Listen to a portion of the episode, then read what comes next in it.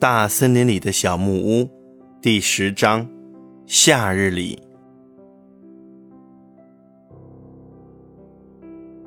现在已经是夏天了，人们开始互相走动起来。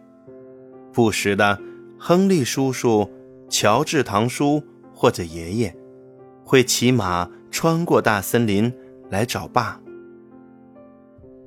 妈会到木屋的门口迎接他们，问大家好，而且他总会说：“查尔斯正在地里忙活呢。”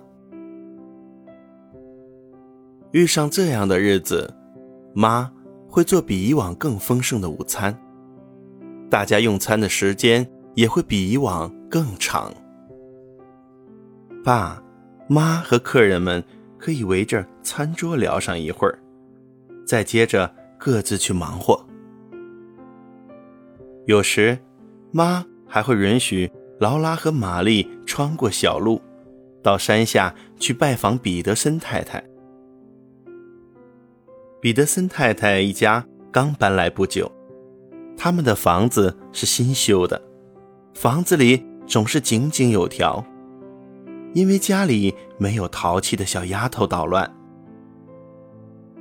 彼得森太太是瑞典人，她总邀请罗拉和玛丽欣赏自己从娘家带来的漂亮物件：蕾丝花边、彩色刺绣、陶瓷摆件。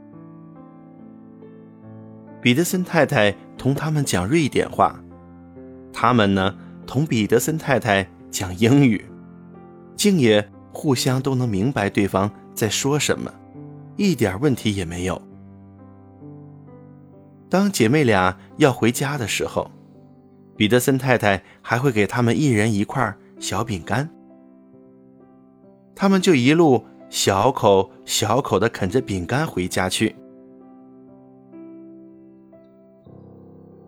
罗拉啃掉了他那块饼干的一半，玛丽也啃掉了他那块饼干的一半，他们都把剩下的一半留着回家给妹妹凯莉。可是这下，凯莉就有了两个半块饼干，那就是一整块饼干啦。这可不对劲，姐妹俩只是想和凯莉平分饼干。不过，要是玛丽省下半块饼干，而罗拉把自己那块全吃光了，或者要是罗拉省下半块饼干，而玛丽把自己那块全给吃光了，那都算不上。三姐妹平分，姐妹俩没辙了，所以只好一人省下半块给妹妹凯莉。不过，他们总觉得这样也不对劲呀。有时，附近的邻居会捎话说要来拜访一整天，妈会把屋子打扫的比平时还干净。做上一桌子美食佳肴，还会拿出从商店买来的砂糖招待客人。等到这一天，一辆马车会在清晨抵达小木屋的门前，玛丽和罗拉就可以和新到访的孩子一起玩耍。每当胡里特先生和太太来访，他们总会带上伊娃和克拉伦斯一道。伊娃是一个漂亮的女孩，有着黑黑的眼睛和一头黑色卷发。她玩耍的时候总是小心翼翼，不让裙子脏了或者皱了。玛丽和伊娃很合得来，但罗拉则更喜欢和克劳伦斯一起玩。克劳伦斯有一头红发。满脸雀斑，还总是大笑个不停。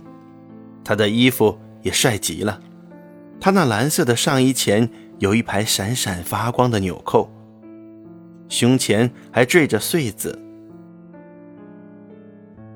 他脚上穿的是一双用铜片镶头的鞋子，那鞋尖上的一缕缕铜条总是闪着诱人的光芒。罗拉。不禁希望自己也是一个男孩了，因为小女孩是不可以穿这种鞋子的。罗拉和克劳伦斯跑啊叫啊，还爬到树上去玩。玛丽和伊娃呢，却只是斯斯文文的边走边聊。妈和胡里特太太一边闲话家常，一边翻看胡里特太太带来的时髦杂志《葛迪的淑女指南》。爸则和胡里特先生一起去巡视马匹、庄稼，抽抽烟斗，